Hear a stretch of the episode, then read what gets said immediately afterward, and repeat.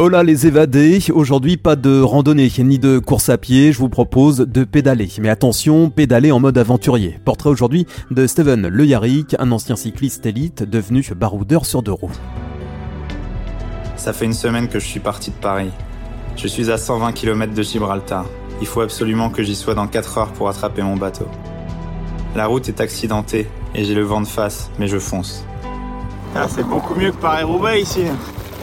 Gamin, Steven rêvait d'exploits sur les routes du Tour de France. Cycliste professionnel jusqu'en 2010, l'infatigable rouleur décide de sortir des sentiers battus et des routes bitumées. Son truc à lui, enchaîner les bornes à vélo de Paris à Dakar, au Népal en passant par Oman ou plus localement du côté du Mont Blanc.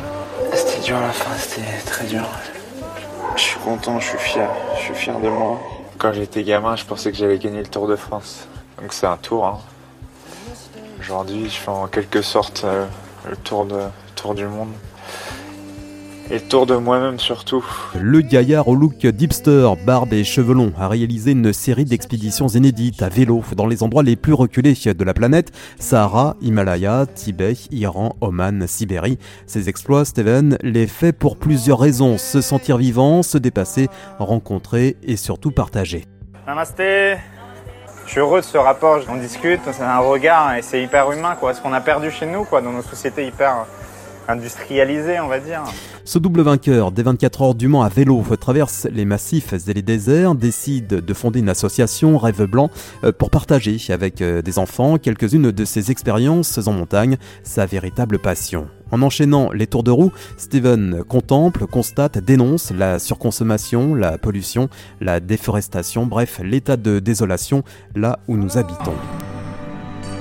Je viens d'apprendre que les États-Unis d'Amérique ont envoyé 3000 tonnes de déchets plastiques entre janvier et mars 2019, alors que le Sénégal a déjà ses propres déchets plastiques qu'il a du mal à recycler. J'imagine que c'est pas aussi simple, que ça fait peut-être partie d'un échange commercial dont le pays aurait besoin, étant l'un des plus pauvres au monde mais je suis écœuré. En fait, euh, j'ai vu ça en Mauritanie déjà, mais, là, c'était euh, c'était un niveau euh, interstellaire, quoi. Un champ, de, un champ de plastique, quoi. Un champ de plastique, et là, carrément des cochons qui mangent le plastique, quoi. Qui, qui essaient de, de réduire les dégâts de l'homme, quoi. Et ça, c'est que du plastique, avait que des merdes, quoi. Que des conneries. Il y a quelques mois, il se lance un nouveau défi, une aventure titanesque, un projet démoniaque, le 666 Project. Au programme, la traversée des six déserts les plus durs au monde sur six continents, l'Atacama au Chili, le désert de Gobi en Chine, Mongolie, l'Arctique, l'Antarctique, le désert de Simpson en Australie et cerise sur le plateau, le Kalahari, départ programmé au mois de juin prochain.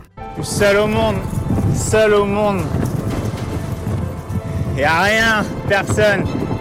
Explorateur, conférencier, expert en survie, coach, Steven, âgé de 35 ans, est devenu au fil du temps un véritable couteau suisse de l'aventure. Sa recette du bonheur, réaliser ses objectifs et surtout les dépasser.